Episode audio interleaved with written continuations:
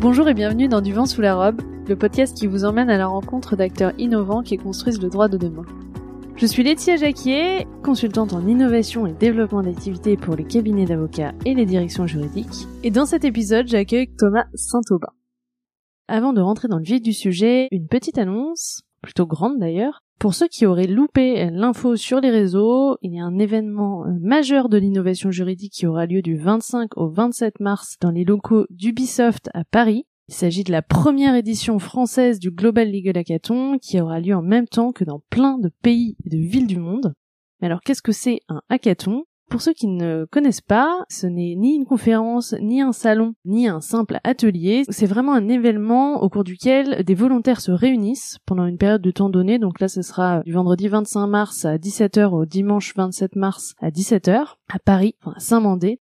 Et donc, c'est un événement durant lequel euh, des volontaires se réunissent pour travailler ensemble sur des projets en équipe de manière collaborative et présenter leurs projets devant un jury à l'issue du week-end. Donc là, euh, Global Legal Hackathon, c'est en rapport avec le droit. Donc ça s'adresse à qui cet événement? C'est pour euh, ben, à la fois les professionnels du droit, tout type de professionnels du droit confondus, mais aussi des développeurs, des designers, des profils business, etc avec évidemment l'envie de travailler sur des projets en lien avec le droit. Je vous mets en note de l'épisode le lien avec toutes les informations utiles et également le lien euh, d'inscription à l'événement. Attention, vous ne pourrez pas rentrer si vous n'êtes pas inscrit et euh, les inscriptions ne sont ouvertes qu'aux participants, pas aux visiteurs. En tout cas, on est super content de co-organiser cet événement avec euh, l'équipe innovation de la direction juridique d'Ubisoft et notamment Geoffrey Delcroix, Soumis Saint-Auguste d'Open Law et Marie Duo on a hâte euh, d'y être et euh, venez nombreux et euh, lancez-vous dans cette aventure avec nous. Revenons-en à nos moutons. Si vous en avez marre de faire des copier-coller de vos modèles de contrat en priant pour qu'une coquille ou un oubli ne vous ait pas échappé, vous en avez marre de perdre du temps à chercher la bonne version de votre contrat sur le serveur, de fouiller dans votre mémoire et sur le serveur pour retrouver la clause que vous cherchez ou les infos ou échéances clés de vos contrats, eh bien, rassurez-vous, aujourd'hui, on vous propose une solution pour euh, justement éviter d'avoir à faire ça. Vous avez peut-être déjà entendu parler euh, d'outils de gestion et d'automatisation de contrats, mais peut-être que vous ne savez pas exactement euh, ce que ça peut concrètement vous apporter, si c'est adapté à votre pratique et comment ça marche. Et l'objet de cet épisode, c'est justement de tout vous expliquer pour que la gestion et l'automatisation de contrats n'aient plus de secret pour vous. Alors profitez-en et bonne écoute. Bonjour Laetitia. Bonjour Thomas, merci beaucoup d'être avec nous aujourd'hui. Je suis ravie de t'avoir euh, parmi nous. Bienvenue chez Séraphin, merci de t'être déplacé. merci à toi. Euh, alors Thomas, tu es euh, passionné de cinéma et empli d'une grande curiosité et créativité. Et ta vie professionnelle ressemble un peu à une saga Star Wars. Il y a autant de volets que d'aventures différentes.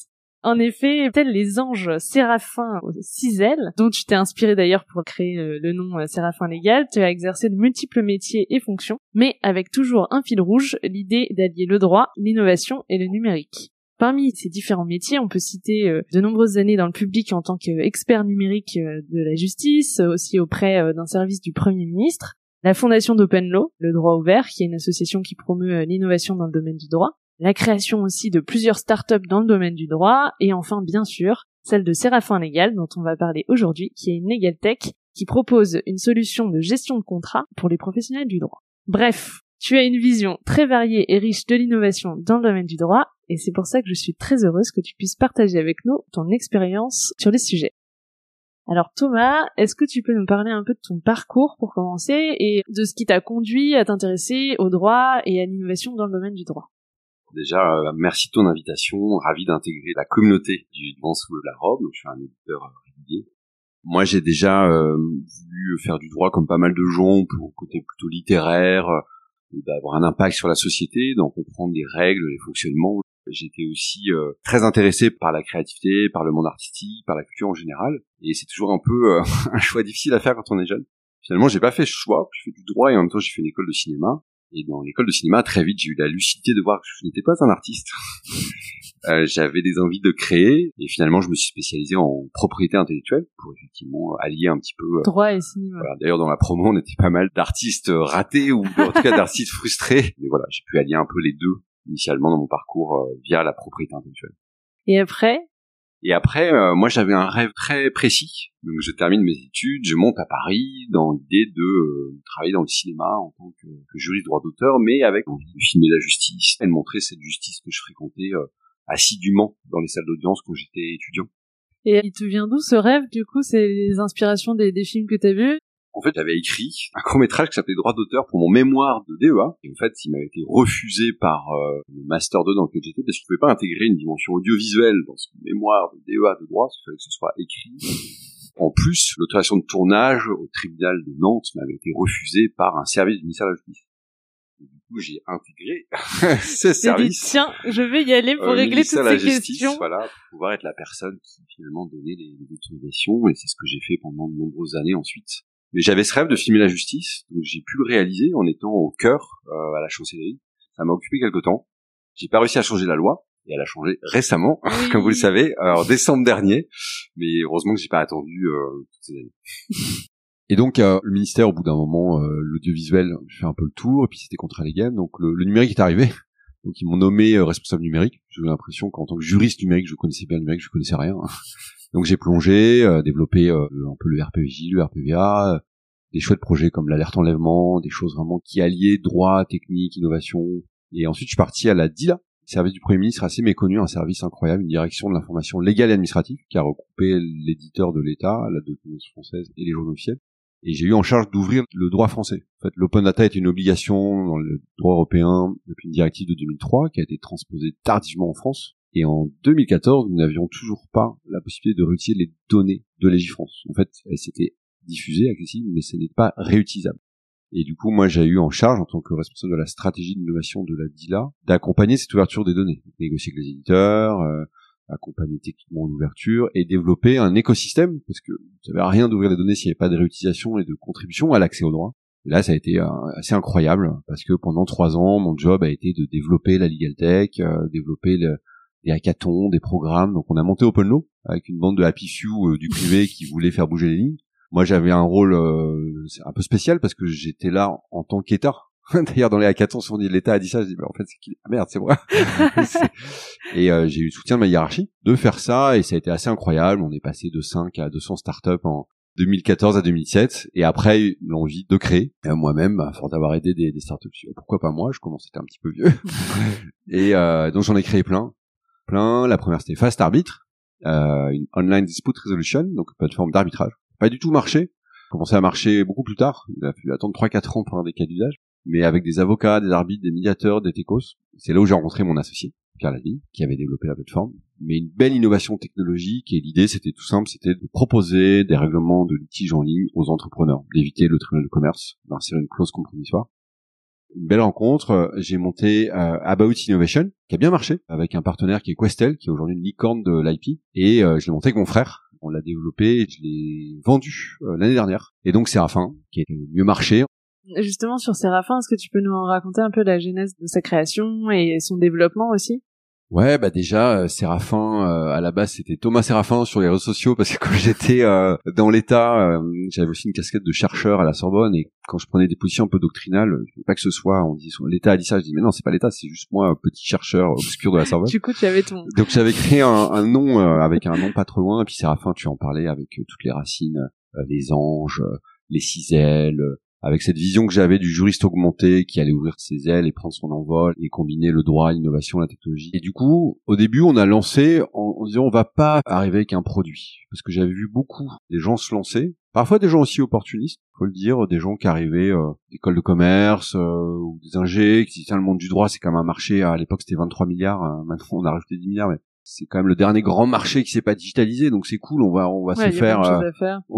Et donc cela avait une capacité à vite délivrer un produit, mais pour les avoir beaucoup utilisés, c'était pas toujours le produit euh, pensé avec des juristes pour des juristes. Donc ma volonté de départ, moi qui étais un juriste assez numérique, parce qu'en fait j'étais resté juriste, mais en vérité j'avais plus depuis 2005 fait de la tech dans le monde du droit. droit Mm. que de l'autre côté.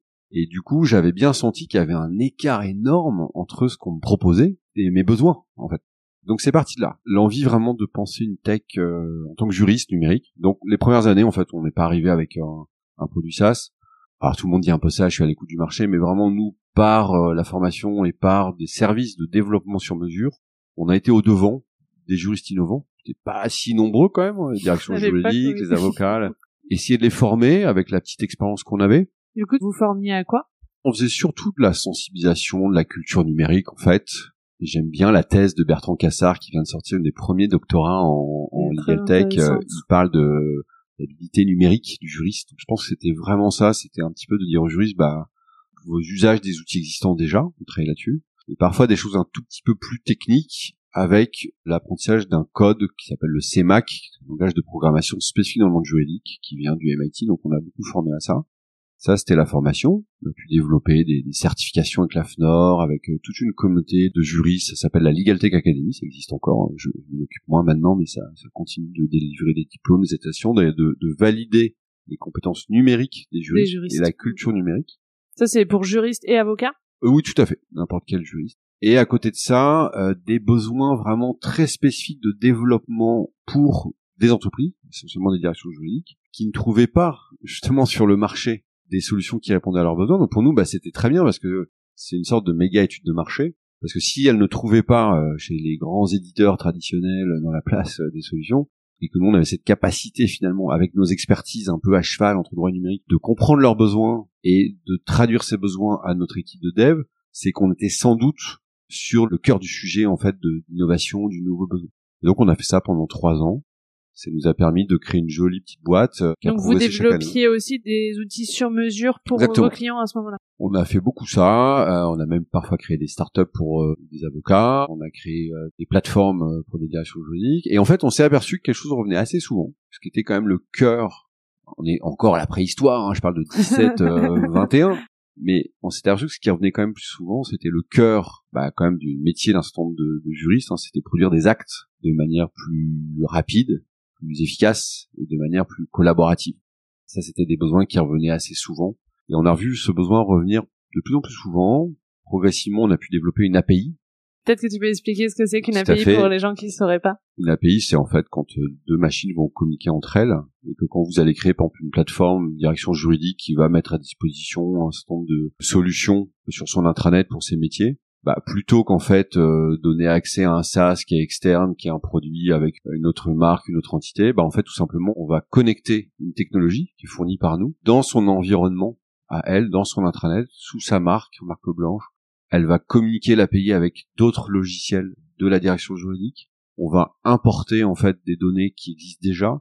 Et souvent, ce qui s'est passé, c'est que les directions juridiques étaient un petit peu les dernières à se digitaliser. Donc nous, on arrivait pile à ce moment-là où voulait pas avoir quelque chose de trop intrusif en fait, Hmm. surtout dans la discussion avec les, les DSI tout ça. Et comme on a été nativement une API, nativement interopérable, bah après il nous restait à intégrer ça dans des plateformes sur mesure.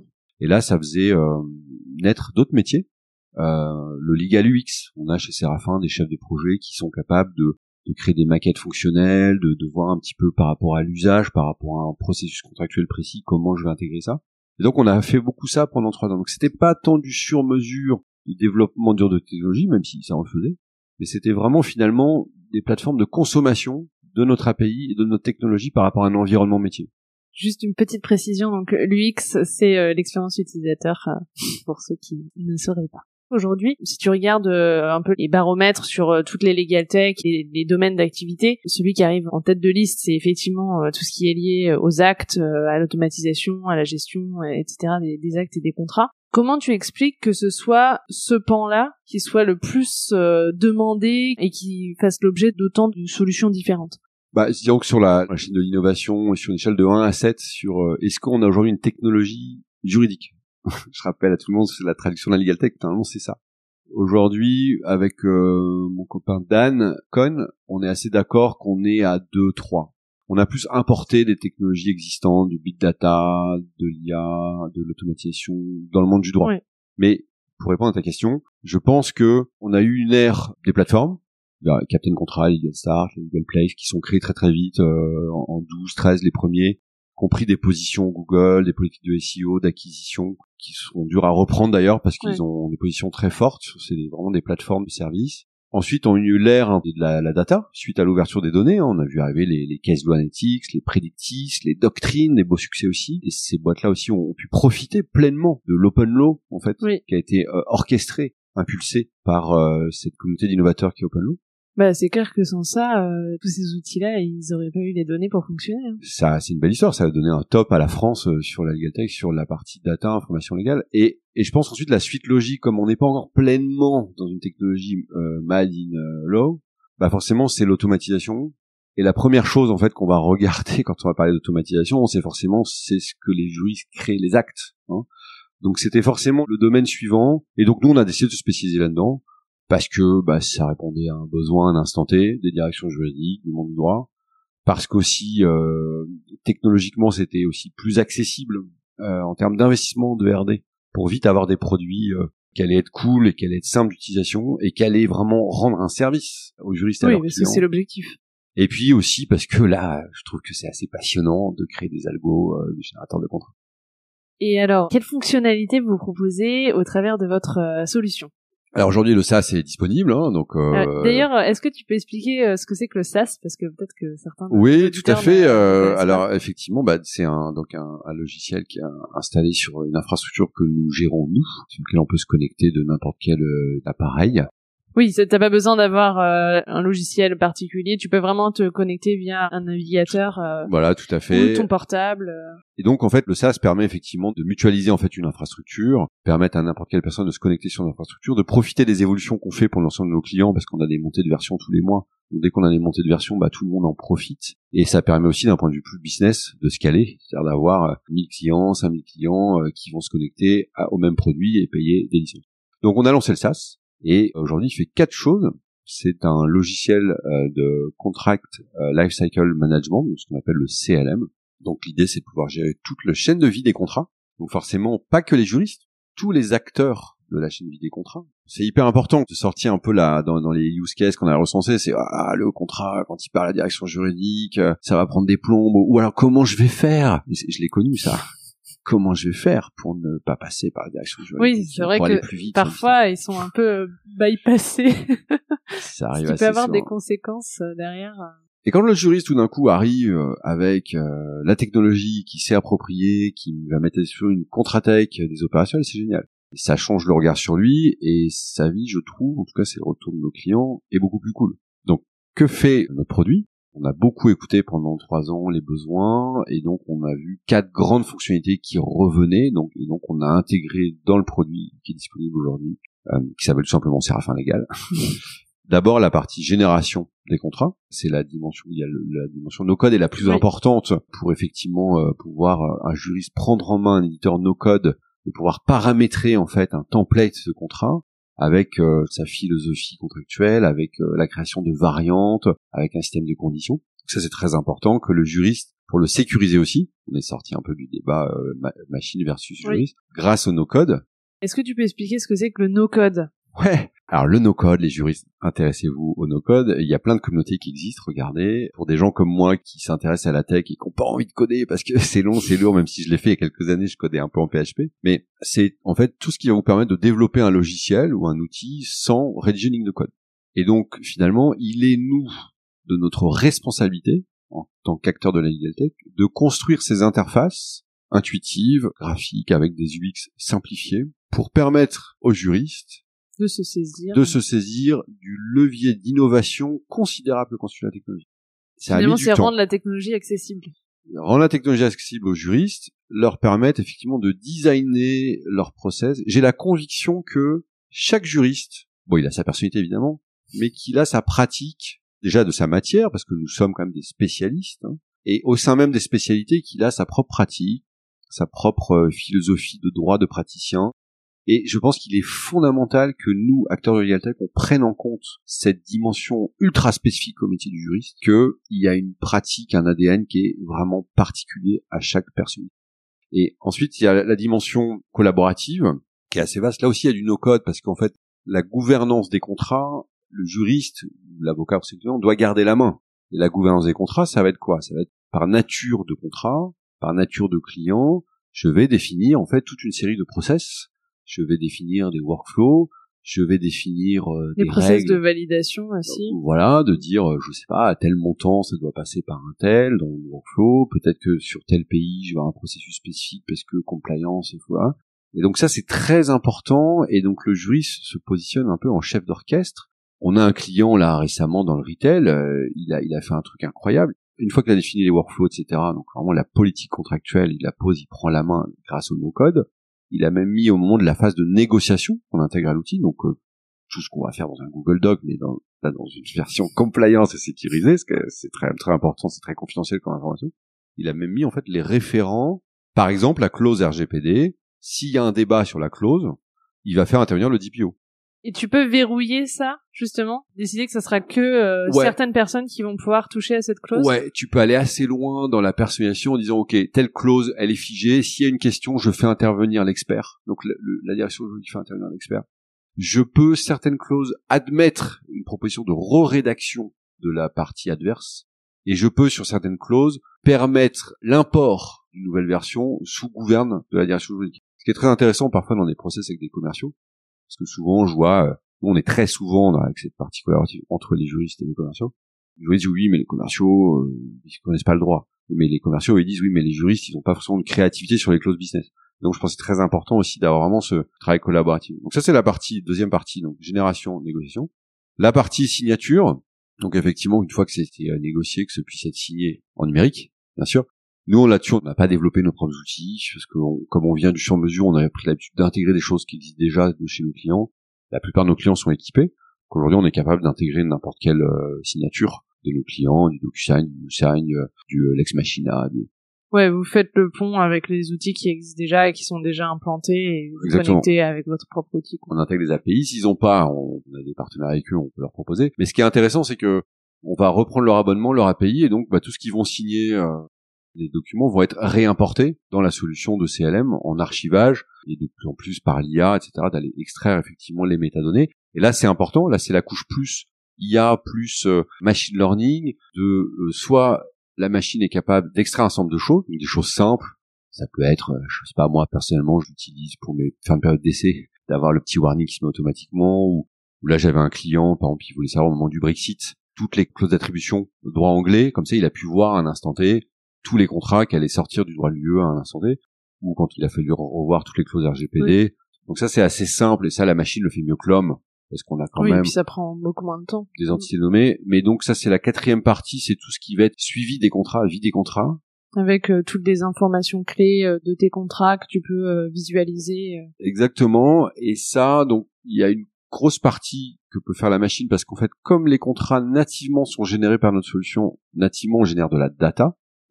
En fait, on peut structurer la data au moment où je veux automatiser mon contrat. Donc il y a des choses qu'on va exploiter facilement sous forme de dashboard on va intégrer à l'API. Mais surtout, ce qui est très intéressant, c'est que l'humain, on revient encore à l'éditeur no-code, il va pouvoir aussi affecter des tâches.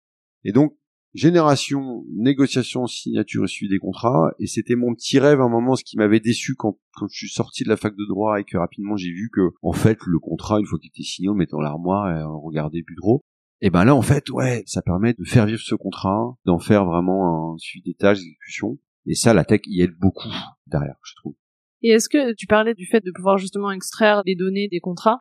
Tu as cité quelques exemples, mais est-ce qu'on peut aller plus loin dans euh, l'utilisation de ces données, notamment pour euh, la stratégie de l'entreprise ou euh, si c'est un cabinet d'avocats? Jusqu'où on peut aller avec justement l'utilisation de ces données? Grosse partie de notre R&D aujourd'hui est dans ce domaine-là. La suite, c'est effectivement, c'est d'aller encore beaucoup plus loin dans l'utilisation de ces données, puisque maintenant nos clients ont des données sur leurs contrats et le contrat, en fait, c'est quand même le cœur de la vie d'une entreprise. Nous, notre mission chez Serafin, c'est de contribuer, en sécurisant les contrats, à développer le business de l'entreprise. On a bien vu d'ailleurs le, rôle du juriste au moment du Covid, parce qu'il y a eu euh, tous ces enjeux, bah déjà le, droit du Covid, puisque il fallait se avait, oui, c'est clair. Et puis on voit arriver tout, tous ces sujets de renégation des contrats, le juriste globalement, il est dans tous les sujets euh, importants. On l'a vu avec le RGPD, on le voit avec la cybersécurité, on le voit avec les questions éthiques de l'IA. Donc globalement, la place du juriste est, je pense, revisitée dans le monde de l'entreprise. Et ça fait 20 ans qu'on entend ça qui va être euh, business partner ou stratège. Je pense, en tout cas, on le voit chez nos clients, qu'il est stratège et souvent il, siège au commerce. Mais la direction elle a maintenant la data. elle a ses besoins, effectivement, de suivre la compliance, de suivre ses contrats, ses renouvellements, etc. Mais elle a aussi des clients internes qui sont très friands des données dans les contrats. Je prends un exemple tout bête. Souvent on va suivre le business par euh, le CRM. Tous les, les, outils en fait de gestion de la relation client, par exemple on va citer Salesforce avec qui nous on est interopérable, donc ça va nous permettre de faire rentrer les données des clients d'entreprise dans notre solution de contrat.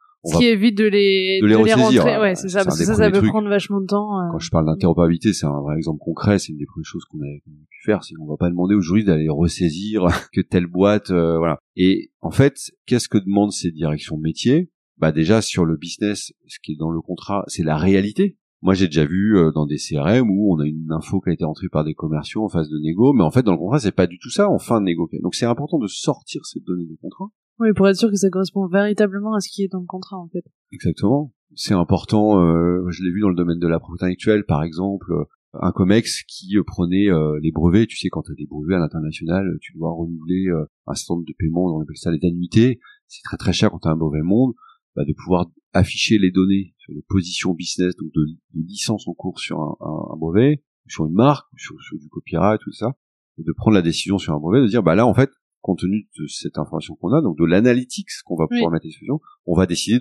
d'expirer de, plus c'est ça. Et donc ça, c'est fondamental. Ça aide à la décision. La décision, et c'est très nouveau, je trouve, que la direction juridique, ou le cabinet d'avocat d'ailleurs, pas assez je trouve, mais enfin, euh, soit aussi un fournisseur de données. Parce que lui-même, il a la capacité à consommer des données venues des autres directions. Oui parce qu'elles ont déjà des techs à payer tout ça. Mais avant, c'était plus dans ce sens-là et pas ah. forcément dans l'autre sens. Exactement. Et quand la direction juridique consomme en amont des données de direction, l'intègre dans ses contrats et est capable de fournir une API sur sa base de contrat pour répondre aux besoins des directions métiers qui vont pouvoir, dans ces API, en tout cas chez nos clients, collecter, interroger pile la donnée dont elle a besoin. Mm. D'ailleurs, avec le juriste, parce qu'il y a aussi des questions de gouvernance, on va pas donner la, même information à tout. Et ça, c'est vraiment euh, un champ des possibles qui est considérable. Et nous, on est content d'avoir rejoint des clients qui nous challenge et qui ont des besoins toujours plus spécifique pour consommer cette donnée issue. Oui, et puis j'imagine que du coup, ça doit aussi changer le, à la fois le rôle et la vision de la direction juridique au sein des entreprises, euh, ce changement de rôle par rapport à justement euh, cette contribution au business au travers des données des contrats. Tout à fait. Il y a pas longtemps, j'ai un client, je peux pas encore citer parce que mon contrat en veille euh, dans le domaine du gaz et euh, il y avait tout un projet euh, big data. Euh, souvent, dans les boîtes, ils veulent faire euh, data lake, ils appellent ça. Et, souvent, il y a un peu toutes les directions, mais il n'y a pas la direction juridique. Et là, maintenant, bah, il est convié autour de la table parce qu'il est vu comme un fournisseur de données. C'est souvent, c'est quand même là, quand vous regardez qui est capable de fournir de la donnée dans le data lake de l'entreprise, bah, le juridique, c'est un peu le dernier de la classe. Hein. Mm. Donc nous, on change ça, et donc on change le regard de la direction juridique. Et euh, quand on parle des projets d'IA, des grandes entreprises, tout ça, bah le juriste trouve pleinement sa place et surtout, il va gérer lui-même, il va prendre la responsabilité des données qu'il fournit. Ça, c'est très important pour redonner le contrôle oui, au juriste. c'est clair. Et alors, donc si on revient un peu plus en détail sur certaines des fonctionnalités, donc on a parlé de la Contratech euh, qui, qui permet euh, bah, de réunir finalement toutes les ressources contractuelles et puis euh, aussi les échanges qui sont liés bah, à la vie d'un contrat. On a aussi parlé de la possibilité d'archiver tous ces documents et ces échanges. Il y a aussi, euh, j'imagine, la possibilité de rechercher de façon assez euh, rapide et efficace euh, des informations qui sont insérées dans toute cette masse documentaire. Tout à fait, ouais. C'est important de comprendre que quand on déploie une solution de CLM, ensuite, les différents utilisateurs vont avoir des interfaces un peu différentes, justement en fonction de leurs droits, de leurs autorisations. On a, on a différents profils types dans l'application. Et du coup, ce qui est commun, le besoin assez commun, c'est de pouvoir rechercher dans les contrats. Oui. En amont, de pouvoir générer des documents juridiques et en aval pouvoir interroger les documents juridiques par de la recherche. Et donc pour euh, que nos auditeurs puissent visualiser, imaginons une sorte de Google des contrats internes où on va pouvoir effectivement, en fonction des droits dont je dispose, rechercher dans cette masse de contrats. Je vais pouvoir faire mes requêtes moi-même, parce que comme les contrats sont transformés en data, c'est important de pouvoir rentrer un certain nombre de critères, hein, de, tags, de facettes. On a plusieurs noms pour ça. On s'accorde pas trop, mais en tout cas, nous, on, appelle ça effectivement des, des métadonnées du contrat que nous on sort par la machine ou par l'humain, on l'a vu. Et du coup, ça, ça permet de faire des requêtes très très fines. Et pourquoi pas après euh, suivre les mises à jour, euh, de pouvoir nourrir une application métier là-dessus. Donc ça permet vraiment de voir concrètement les positions contractuelles. Comment vous importez tout ce stock de contrats qui est une masse de données énorme euh, et qui va permettre justement d'adapter l'outil à leur utilisation? Quand j'ai un client qui a, par exemple, ça m'est arrivé il y a pas longtemps, qui a 150 000 contrats. Pour l'avenir, ça, le jour où on va lui déployer l'application, les contrats vont être nativement de la data, la data va être générée, les dashboards, tout ce que vous voulez, c'est très simple. Par contre, il faut reprendre les 150 000. Donc là, on intègre tout ce qu'on peut dans l'application, mais quand il y a des gros volumes comme ça, on met nos experts qui vont aider en fait dans la reprise de l'existant pour le faire plus rapidement, de manière à ce que, en général, on le fait en deux temps, on va livrer pour, le flux et le stock, on va le faire un petit peu plus tard, mais c'est très important de prendre le stock parce que les contrats sont toujours en bah vie, ou même les contrats qui sont expirés, ils ont ici un intérêt, et donc on le fait faire encore avec un contrôle humain, parce que bah il faut le dire, la machine aujourd'hui elle fait des erreurs, et on peut pas se permettre dans notre métier parce qu'il va y avoir de la décision qui va être prise là-dessus. Donc on peut pas se permettre de tout confier à l'IA. notre démarche effectivement, c'est de faire tout ce qu'on peut faire faire par le machine learning, par l'IA. Et après une vérification. D'avoir des humains comme ça qui vont contrôler. Et plus ils vont contrôler, plus ils vont vérifier. Euh, plus en fait on va éduquer cet algorithme. Et plus ça va être efficace ensuite et moins il y aura besoin de contrôle. Mais du coup, donc c'est vous qui vous chargez, parce que je sais que c'est une question qui revient souvent, justement la question de l'importation de, toute la, base contractuelle euh, existante jusqu'au moment où ils souscrivent votre solution. Donc ça, c'est vous qui vous en chargez. Tout à fait. On a gardé euh, trois types de services. Si les clients veulent faire eux-mêmes, ils peuvent le faire. Mais s'ils veulent nous confier, vu que nous, on a ce métier-là, on sait le faire, on l'a fait pendant des années. Et je pense qu'on est plutôt très compétitif sur ces services euh, associés, notamment pour les grands groupes. Et il y a trois types de services. Il y a effectivement l'automatisation des contrats, parce que il y a des il y a des directions juridiques qui adorent faire eux-mêmes prendre la main. Il y en a d'autres qui disent, bah, Séraphin, vous allez plus vite. Donc, euh, on veut vous 70 contrats automatisés et nous, on sait faire. On a même tout un réseau de juriscodeurs de, de freelance si on a trop de demandes. On a le deuxième niveau qui est tout ce qui va être effectivement sur l'IA, de pouvoir dire, bah, il y a des tâches qui sont assez chronophages quand vous allez importer, que les, les, algorithmes vont sortir de l'information. Moi, j'appelle ça un peu les métadonneurs, en fait, qui vont regarder, ils vont regarder le contrat, ils vont regarder ce qu'a sorti la machine et ils vont valider, ils vont valider.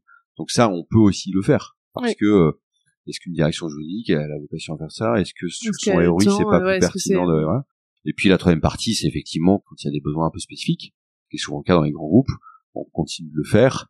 Par contre, on va réintégrer ces besoins-là dans le SaaS pour que tous nos clients en profitent. Donc en fait, quand vous faites un petit peu du sur-mesure, du coup, au, travers de votre solution, tout le monde en bénéficie. Ah bien sûr. Alors on va pas prendre tous les besoins, parce que effectivement on a parfois des gens qui viennent nous voir avec des choses trop spécifiques qu'on n'a jamais entendues par le passé. Oui, ça n'aurait pas forcément de sens. Si à un moment tu as envie de, de, te séparer de eh outil, est-ce que tu peux finalement euh, rentabiliser euh, tout ce que tu as fait? Est-ce que tu pourrais le réutiliser sur en utilisant un autre outil ou enfin une autre solution? Moi, de, en fait, quand j'ai été quand même 15 ans client de solution, je détestais quand mon éditeur me forçait à rester chez lui.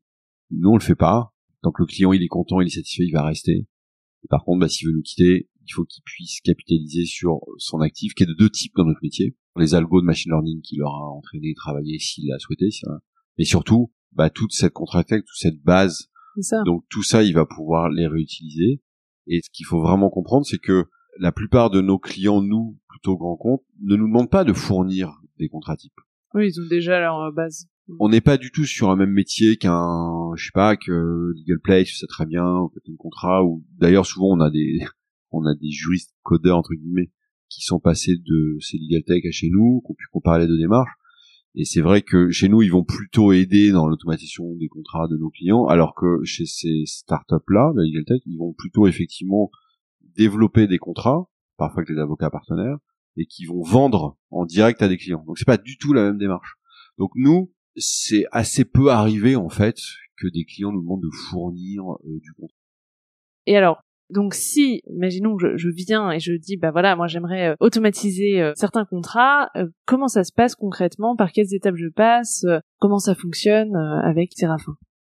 Alors donc j'imagine, euh, tu as repris la robe, c'est ça, elle a monté un cabinet innovant au droit de l'environnement et elle a quelques grands clients dans le monde de l'environnement qui passent par toi eh ben déjà on va commencer par euh, faire connaissance, hein, on va se faire une petite visio, on va un peu voir euh, quels sont tes besoins, tes envies, on va on va t'écouter. Parce que ça sert à rien d'aller plus loin si on répond pas à tes besoins, tes attentes.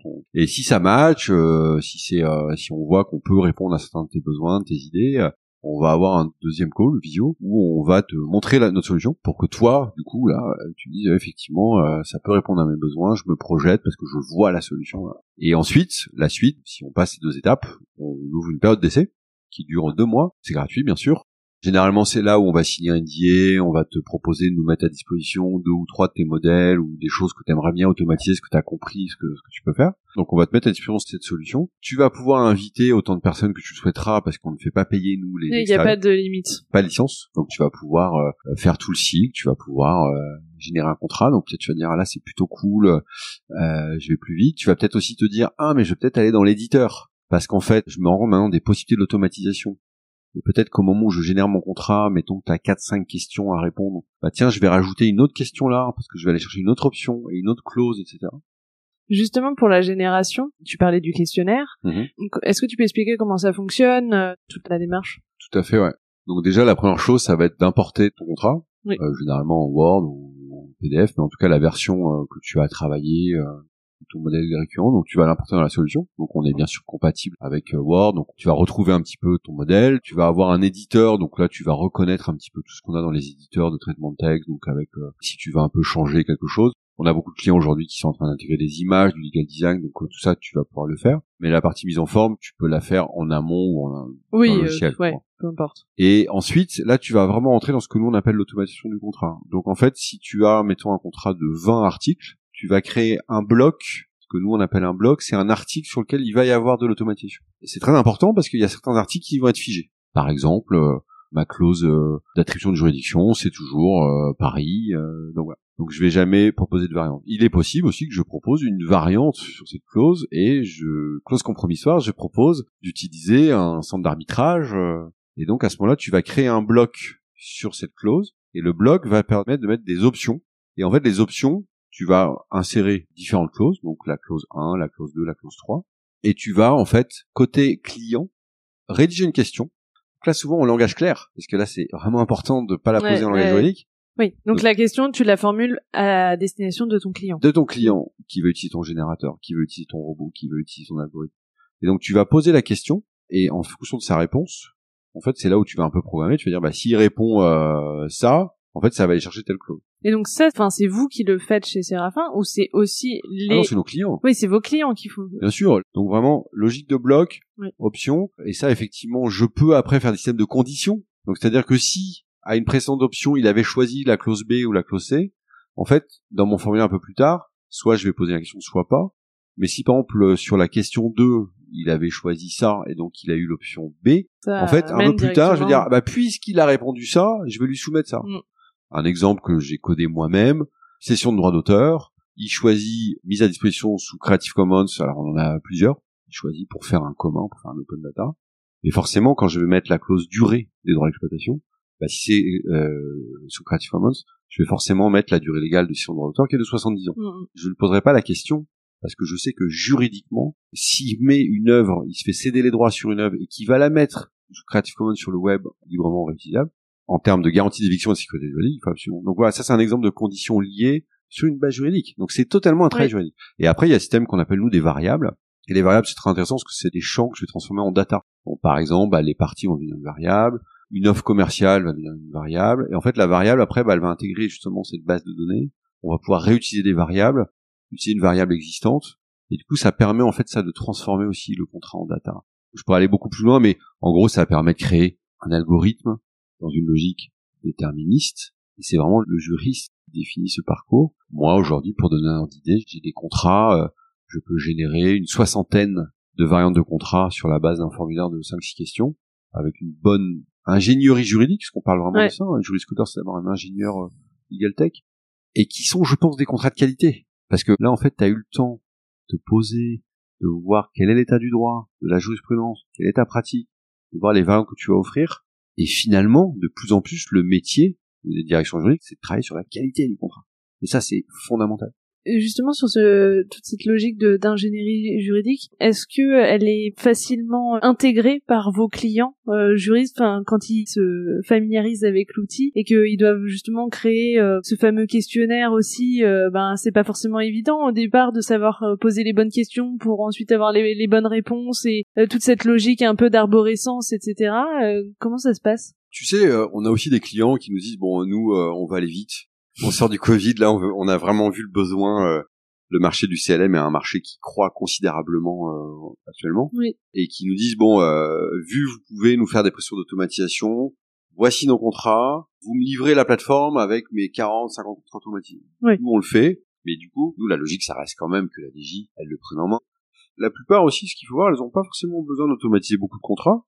En fait, t'as un contrat qui est le contrat du business de la boîte où t'as trois, quatre variantes parce qu'il il admet la direction juridique quelques variantes en fonction du cas d'usage et qu'en fait, ils vont tout de suite partir dans les modules de négo, de suivi des contrats. En fait, on a des clients qui utilisent quasiment qu'une fonctionnalité. Hein. Ceux qui utilisent les rangs, les quatre, c'est les grosses DJ, ça dépend de la nature des contrats. C'est très varié. Ouais, c'est ce que je voulais te demander, s'il y avait une ou plusieurs fonctionnalités qui étaient vraiment plus utilisées par vos clients ou si c'était vraiment très variable en fonction des clients. Si je prends deux clients, euh, si je prends la SNCF, c'est plutôt effectivement la partie euh, contrat taille, donc c'est effectivement d'automatiser leurs contrats les plus simples pour mettre à disposition des opérationnels du contrat tech et pour pouvoir dans les dashboards suivre euh, le nombre de contrats, le temps passé par contrat, d'avoir des indicateurs de performance, etc automatiser, faire le reporting.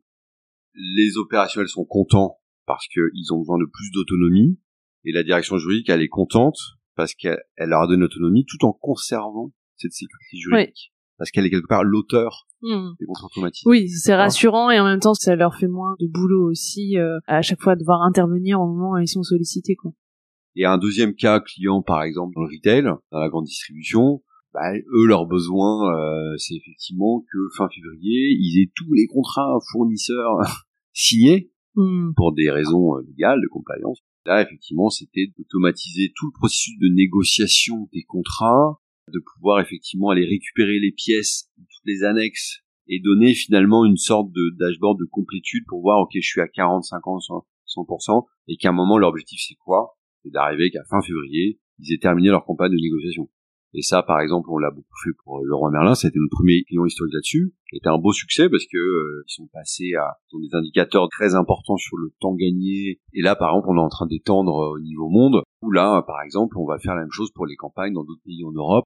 Donc, bah justement, puisqu'on parlait de la partie négociation, en gros, l'idée c'est de pouvoir simplifier et encadrer bah, tous les échanges liés à la négociation, les différentes versions aussi je pense que vous pouvez archiver aussi les différentes versions, notamment dans une logique un peu précontentieuse. Euh. Ouais, c'est cool ça. J'aurais bien aimé la voir quand je faisais. C'est vachement, c'est vachement bien, c'est clair effectivement de garder une trace de toutes les versions. Et effectivement la technologie elle est assez forte pour euh, comparer les versions. On a tous connu euh, euh un concurrent qui dit non mais j'ai rien modifié. Puis tu galères à voir ce qu'il a modifié. Il a modifié de la petite lettre qui va pas tu l'as pas vu ça. donc là non. Là au moins euh, t'es sécure parce que tu peux effectivement archiver les versions. La machine peut te comparer les versions. Et tu l'as évoqué sur du contentieux. On commence à avoir aussi des personnes qui se rendent compte que cette partie négociation qui sort du coup du mail qui sort de l'informel qui ritualise quelque part cette euh, phase de négociation quand elle se passe dans une solution dédiée, dans la prise de parole. D'ailleurs, on a eu pas mal de demandes d'évolution sur cette fonctionnalité assez intéressante, je trouve. Par exemple, on nous a demandé euh, de créer une messagerie interne. Donc, il y avait possibilité de négociation sur les clauses, mais messagerie interne entre les parties sur l'ensemble du contrat, ou seulement les juristes entre eux qui participent au contrat.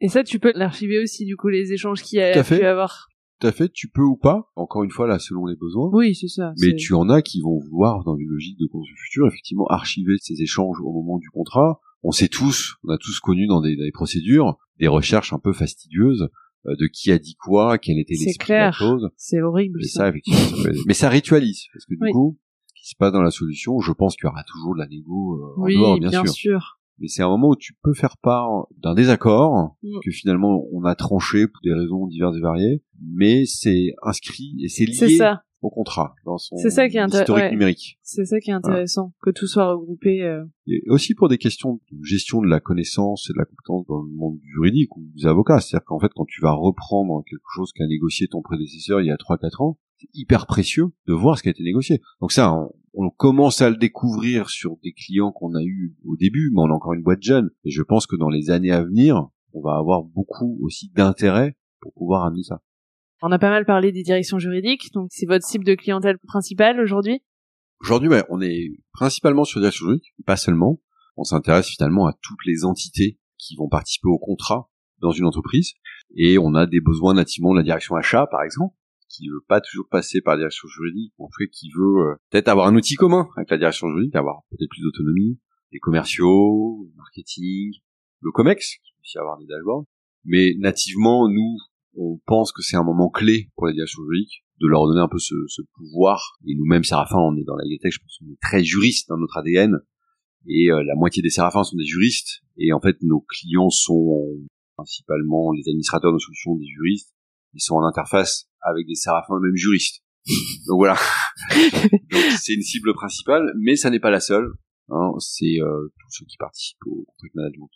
Et, euh, et les cabinets d'avocats alors je vois où tu vas en venir. Bah en fait les, les cabinets d'avocats, ça a déjà été évoqué dans ton podcast, c'est que déjà il y a un problème sur l'investissement technologique à la base.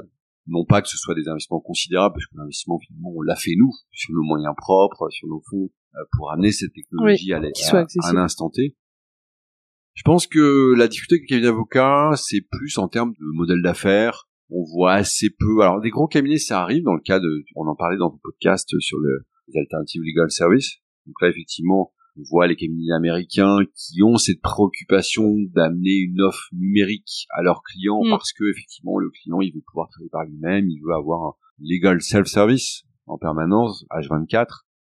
Nous d'ailleurs, c'est surtout les cabinets français qui nous auraient intéressés à la base il y en a quelques-uns. On travaille beaucoup avec Simon Associé, par exemple. Y a un partenaire historique de Séraphin. Euh, Peut-être les auditeurs connaissent Jean-Charles Simon, qui est un avocat très innovant depuis le début, qui a, qui a investi dans un centre de legal tech, pour lequel d'ailleurs on a amené notre outil, on l'a mélangé avec ses solutions, et voilà, on a, on a quelques clients qui font ça. Mais je pense que la difficulté chez les avocats, c'est déjà repenser le modèle d'affaires et se dire que l'idée, c'est de pas laisser au legal tech vendre euh, des contrats ou un premier niveau d'automatisation en direct à tes clients c'est toi en tant qu'avocat qui mm. dois le faire. Bah moi, je ne vends pas du contrat, je vends de la technologie. C'est un petit peu pour toi justement transposer quelque part ta connaissance, ton ouais, c'est ça.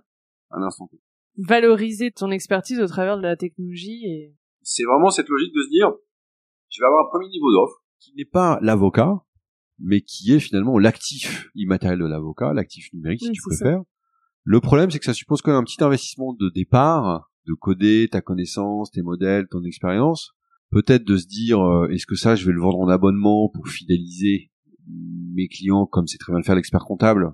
Et donc c'est assez rare finalement de trouver des avocats qui ont pleinement pris ce cheminement là il y en a.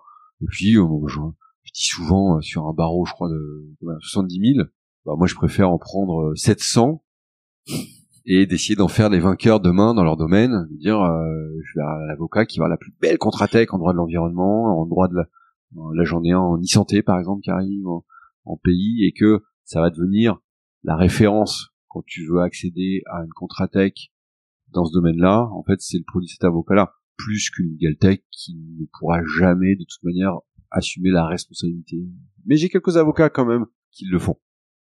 Et on parlait de la concurrence. Euh, comment vous vous différenciez justement d'autres outils existants euh, sur le marché? Déjà, le no-code, euh, c'est quand même euh, chez nous un ADN fort. Hein, on n'est pas parti de ça au départ. On est arrivé avec vraiment cette volonté de, c'est pas au jeu de s'adapter à la solution, c'est à la société au juriste. Et là, on a poussé ce credo jusqu'au bout. Et au moment où je te parle, on y est arrivé vraiment hein, sur la génération de contrats, sur la négociation, sur le suivi. Où bah, le juriste qui passe un peu de temps dans l'application, il va en faire un truc waouh. Donc je pense que ce côté no code est très différenciant dans le sens où il va redonner vraiment le pouvoir, le contrôle au juriste et on va pas se substituer à lui. Et puis ce qui nous différencie aussi par rapport à la plupart des concurrents, c'est qu'à la base euh, on vient du service, euh, à la base on est une API, donc on est nativement totalement interopérable. Donc c'est-à-dire que l'intégration de notre solution est très fluide et quelque chose qu'on développe de plus en plus, mais j'ai pas la prétention d'être exemplaire là-dessus parce que c'est un gros travail. C'est sur la compliance numérique. Je pense que dans notre domaine, legal tech, c'est fondamental d'avoir un positionnement très fort sur la conformité, que j'appelle la compétence numérique. C'est même euh, sans doute un levier de différenciation par rapport aux acteurs, notamment américains. On voit la stratégie européenne de Breton, on voit la stratégie française. C'est très important d'intégrer nous trois choses. La dimension, bien sûr, RGPD. On a été la première legal tech à avoir le label AFNOR Privacy Tech qui, en fait, labellise des solutions logicielles qui sont nativement conformes au RGPD. Donc en fait, comme on avait des juristes un peu derrière l'épaule des développeurs, euh, tu parlais tout à l'heure de la portabilité des données, c'est une traduction concrète mm. du droit à la portabilité que mon client doit pouvoir effectivement emporter ses données. La compliance avec la sécurité fondamentale. On héberge quand même des données qui sont hypersensible, y compris vis-à-vis euh, par rapport à des enjeux géostratégiques, des enjeux d'intelligence économique. Nous devons absolument protéger, on est en SaaS, les données de nos clients. Et le dernier aspect, c'est l'éthique. On s'est lancé dans une politique RSE où la place de l'éthique est très importante pour pouvoir euh, anticiper le futur règlement européen sur l'IA. On a dans le domaine du légal euh, la charte du CPH du Conseil de l'Europe créée par l'excellent Yannick Menser, qui est une, véritable référentiel de ce qu'est l'éthique de l'IA dans le monde du légal. Et c'est peut-être mon passé public qui m'a appris ça, mais je pense qu'il est fondamental de bien expliquer ce que fait la machine, ce que fait l'homme dans la legal tech. Je l'ai appris quand je travaillais sur les ODR, sur le traitement des litiges. Très important de voir, on va pas être jugé par un robot, mais, ouais, clair. mais par contre, il faut pouvoir que le juge ou l'arbitre utilise la technologie et le robot. Et dans les contrats, c'est pareil. Euh, un petit défaut que je vois arriver sur des juristes parfois un peu paresseux, c'est de se contenter du champ des possibles de leur générateur de contrat. Il faut pouvoir voir qu'il y a quand même des biais, donc il faut pouvoir régulièrement les réinterroger. Et surtout, bah, il faut pouvoir aussi, euh, et c'est au cœur de l'esprit du, texte européen qui arrive, c'est au cœur de nos combats, de nos engagements RD, RSE, et est-ce que votre solution, elle peut être utilisée autant pour des contrats euh, simples que pour des contrats euh, vraiment assez complexes? Ouais, c'est un défi algorithmique.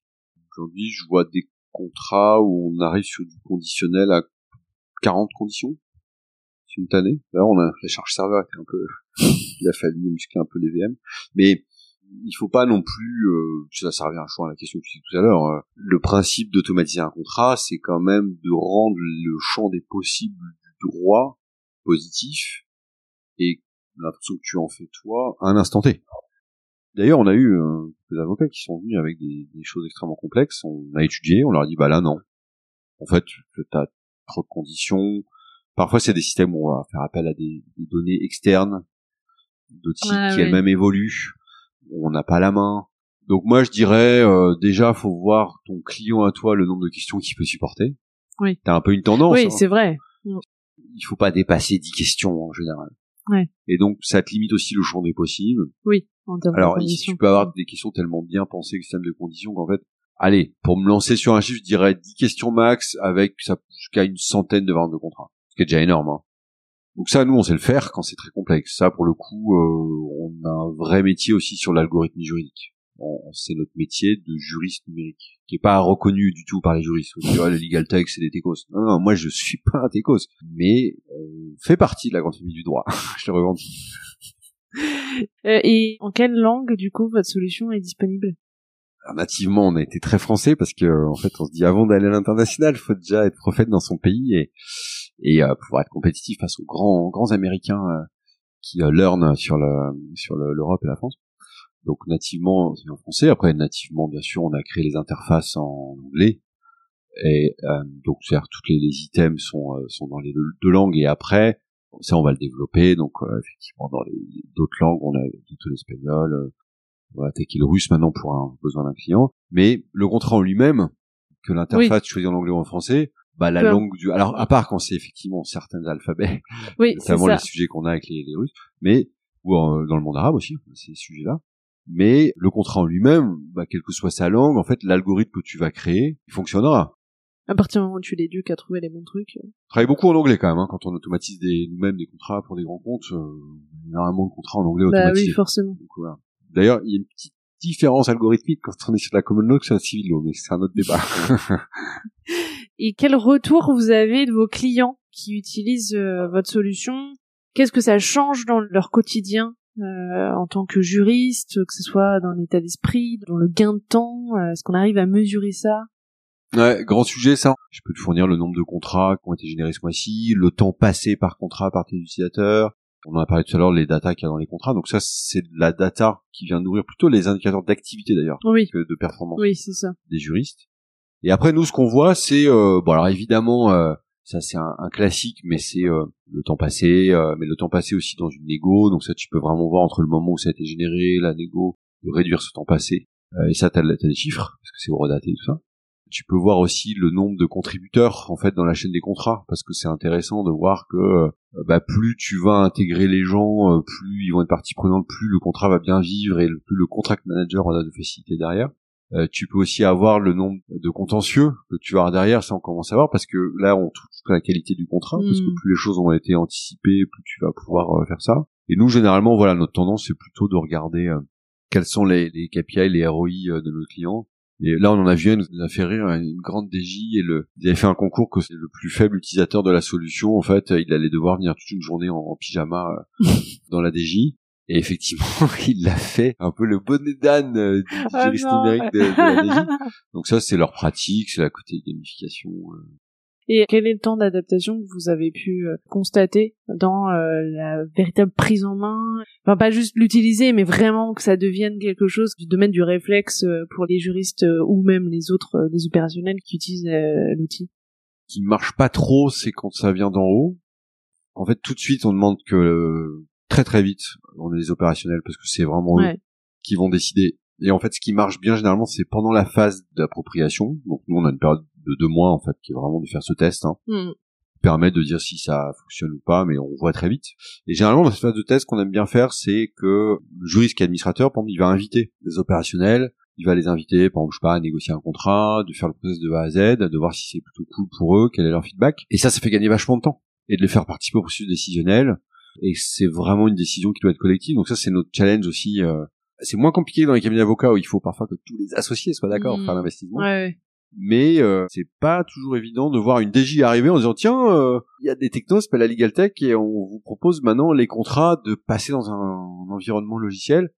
Ouais, Donc ça, change leurs habitudes de travail Voilà, et, et, comment vous gérez justement cette partie conduite du changement euh, écoute euh, on aime bien travailler avec les legal ops les directeurs legal tech quand il y en a parce que eux ils sont in house et euh, ça va beaucoup plus vite donc nous comme on a fait beaucoup de formations chez Séraphin au début on a gardé vraiment cette euh, approche de euh, learn by doing donc on est on a vraiment gardé cette force je pense dans la conduite du changement d'activer le levier de formation et de, de permettre aux gens d'utiliser la solution donc ça c'est super important Ouais, c'est c'est clair. on a de toute manière la data qui est fournie à nos utilisateurs et sur leur accord ce qu'on voit nous, ce qui nous permet de suivre l'usage, voilà. Et puis euh, globalement, euh, généralement en face, on a comme si c'est pas un legal ops, c'est un chef de projet, c'est quelqu'un sur la direction juridique, et nous on va vraiment capitaliser sur ces profils-là. Si demain quelqu'un euh, euh, vient nous voir, il, a envie lui de porter le projet, on va l'aider à aller chercher le budget parce que c'est notre intérêt. Donc on va l'aider à aller chercher le budget, on va l'aider à convaincre, et on va investir sur ces personnes-là. On va en faire un juriste augmenté. Et moi, si j'avais été en cabinet avocat ou en direction juridique aujourd'hui, c'est ce que je dirais à mes étudiants la semaine prochaine, j'aurais trouvé assez cool de porter, euh, pas forcément un temps plein, mais cette conduite du changement. Mm. On est capable de faire monter en compétences. On a créé une autre entité euh, qui s'appelle le juriste de demain.com où en fait il peut monter en compétences, il peut se former. On a créé une plateforme pour les decks en fait où tu peux t'auditer sur un instant T le référentiel de compétences du juriste augmenté. On a beaucoup contribué donc digital skills, business skills et soft skills. Et donc en fait tu t'audites, tu vois un peu où t'en es par rapport à la vision qui bouge en permanence du référentiel du juriste augmenté. Et derrière tu as une offre par le juriste de demain et autres pour te former. Donc Sur les sujets donc on a identifiés. tout cette euh, via nos partenariats ou Et une question que je t'ai pas posée, est-ce qu'il est possible de créer des closiers dans votre outil? Oui, tout à fait. C'est euh, c'est quelque chose d'assez récurrent parce qu'une fois que euh, une entreprise a automatisé ses contrats, elle va pas à chaque nouveau contrat euh, réinventer les clauses. Donc euh, c'est quelque chose que nous avons et c'est quelque chose qui permet après aux juristes d'avoir une gouvernance d'un closier. On parlait tout à l'heure du nombre de questions. Il faut pas dépasser les 9 10 questions pour générer les ventes de contrats. Bah moi par exemple sur les closiers, je te dirais 5 6 variantes, c'est bien. Et y a aussi des closiers qui sont imposés pendant ce que je connais bien dans le RGPD, de plus en plus dans les guidelines, dans ce qu'on appelle la soft law, dans le droit mou, tu as en fait des autorités, ou dans le monde financier, je l'ai vu sur les AMF des 27, qui fournissent en fait des clauses types. Et ça, c'est notre métier à nous, de pouvoir aller interroger ça régulièrement pour pouvoir dire à nos clients, attention, Là, il faut insérer. là, il faut pouvoir insérer la nouvelle. C'est super intéressant. Du coup, ça, vous le poussez, euh, vous le suggérez euh, dans la rédaction. Pour les clients les plus poussés, qui sont pas assez nombreux. Mais dans le monde, dans le monde bancaire, oui. Ok. Et quelles sont, selon toi, les clés de succès de l'adoption d'outils euh, de gestion, d'automatisation de contrats? Alors, les bonnes pratiques pour le déploiement d'une solution de CLM, gestion de contrat, c'est déjà, je pense, de surtout pas transposer sa pratique actuelle. C'est l'occasion, en fait, à la lumière du champ des possibles de la technologie, de le réinventer, de l'optimiser. Je pense que le plus intéressant, c'est de se dire, ok, voilà ma pratique aujourd'hui. De s'intéresser un peu à ces métiers-là, de ce que c'est qu'un processus de contract management qui est optimisé. Les stats nous montrent, d'ailleurs c'est l'association internationale des contract managers qui nous montre, c'est 9% du chiffre d'affaires d'une entreprise est perdu à cause des mauvais process de contrat. T'as des ressources qu'on pourra partager dans les notes Ouais. l'épisode là-dessus? Tout à fait, ouais, ouais. Et ça, ça montre bien que c'est pas seulement l'affaire des juristes, tout ça, c'est très important de dire que quand elle va décider de rentrer dans la technologie, elle va rendre beaucoup plus facile le collaboratif, elle va rendre beaucoup plus facile le dashboard, le reporting, la data, tout ce que tu veux. Et donc c'est le moment finalement de redonner toute sa place au droit, au contrat, et le juriste qui, qui est hein, déjà au carrefour de ce qu'on disait tout à l'heure de plein de nouveaux enjeux, bah c'est un peu la cerise sur le gâteau que là, prend la main, et le process contractuel devient vraiment optimisé. Et donc je pense que c'est- ça le Oui, c'est- principal conseil. Finalement, vraiment- c'est une occasion pour optimiser euh, des process euh, en interne Ouais. et, euh, et revoir, enfin, évaluer et optimiser euh, la façon dont tu travailles. euh. Et alors, quelles difficultés vous avez rencontrées dans le développement, euh, alors à la fois de l'outil euh, de gestion et d'automatisation de contrats euh, Séraphin, et mais plus généralement dans le développement de ta boîte Comment tu les as dépassés Ouais, euh, bah le difficulté classique quand tu décides de pas partir avec des levées de fonds, de pas te subventionner, d'autofinancement, parce que bah c'est dur au début, euh, il faut travailler jour et nuit, il faut euh, faire des choses que les clients demandent, c'est pas forcément ce que tu prévu, donc euh, mais c'est une bonne école parce que tu es au cœur des besoins. Difficulté de mettre des ressources en face parce que quand tu as des besoins spécifiques, ça suppose des ressources spécifiques. Donc difficulté que les facs de droit, les écoles d'avocats ne formaient pas à nos métiers. Donc ça, moi j'ai beaucoup râlé, mais du coup on a eu beaucoup nous-mêmes à former. Une autre difficulté, je pense, a été vraiment sur le fond de la tech, de faire en sorte que les développeurs, les ingénieurs respectent notre vision technologique, qui est celle d'un juriste. hein. Euh, chez nous, le juriste codeur, il code pas, hein, il code, mais c'est eux qui vont nous fournir le développeur, le- qui va développer l'éditeur. no code. Et ça, c'est euh, c'est la rencontre des deux mondes. Et finalement, on y est arrivé par les valeurs. on touche à la fin de l'interview. Euh, quel conseil tu donnerais aux professionnels de droit qui nous écoutent et qui aimeraient euh, faire évoluer leur pratique? Le conseil, c'est effectivement de regarder sa pratique, de pas vouloir monter une entreprise à côté, une Egaltech, un produit, un SaaS. Ça, c'est, j'en ai fait l'expérience, c'est très long, c'est très dur, c'est un moment d'argent, c'est un autre métier, et il me semble pas compatible avec une activité d'avocat. Par contre, de regarder sa pratique, de regarder la notion de plaisir, de ce qui plaît dans, dans sa pratique, et de chercher la dimension créative dans vraiment son métier à lui. Alors, euh, un truc tout bête dans moi dans mon domaine ça peut être bah je suis dans le droit de l'environnement je suis dans le droit de l'urbanisme euh, j'en rêve dans les marches publiques Euh, comment je vais créer des algorithmes autour de mon métier de ma pratique. Alors là j'adore parce que là c'est quelqu'un qui vient pas me voir pour créer une nouvelle tech. Mm. il vient me voir pour utiliser la technologie pour Mettre Transposer ouais, son son expertise. savoir. Ça je trouve que ça c'est fondamental. Voilà. Et ça je trouve que c'est vraiment pas se dire je vais être un innovateur technologique. Je suis d'abord un- juste un avocat. Mm. j'ai une énorme expertise dans un domaine Ouais, précis. donc comment la, la et chaque domaine du droit, en lui-même, c'est un levier d'innovation considérable, mais sous le prisme du juriste et de sa pratique. C'est ça mon conseil. Merci beaucoup. Et sur quelle note tu voudrais terminer l'interview? Bah écoute, une, une note euh, d'enthousiasme de t'avoir reçu ici, euh, et, et puis une note un petit peu euh, prendre rendez-vous euh, peut-être dans dix ans, parce que j'ai hâte de voir ce qu'une avocate comme toi qui a pris le temps d'écouter quelques innovateurs euh, deviendra. Et puis moi aussi, j'ai une petite idée, mais je sais pas trop où j'en serai dans dix ans. bah, j'espère qu'on aura tous les deux autant de- d'enthousiasme et de, de plaisir à parler de ces, ces sujets. Oui, et ben rendez-vous dans 10 ans, mais on se reverra sans doute avant quand même. Merci beaucoup Thomas. Merci beaucoup À Laetitia, bientôt. bonne journée. Merci. Voilà, c'est terminé pour aujourd'hui. J'espère que l'épisode vous a plu. N'hésitez pas à me faire des retours sur cet épisode, me dire si ça vous a aidé, si vous trouvez que c'est intéressant, si le format vous plaît. Si le podcast vous plaît, n'hésitez pas à me mettre une très bonne note, de préférence 5 étoiles sur iTunes, ça m'aidera beaucoup, et à parler du podcast autour de vous. Si vous avez des questions, ou si vous voulez donner votre avis, ou si vous avez envie de partager votre point de vue sur tous ces sujets d'innovation, N'hésitez pas, vous pouvez le faire sur les pages du vent sous la robe sur les réseaux. Donc il y a une page sur Instagram, une page sur Twitter, une page sur LinkedIn, une page sur Facebook et sinon sur le site internet, sur la page dédiée à chaque épisode, vous avez la possibilité de laisser des commentaires. C'est vraiment fait pour ça, ça peut être très intéressant de débattre sur ces sujets, donc n'hésitez pas. Et sinon je vous donne rendez-vous dans 15 jours pour le prochain épisode. À bientôt!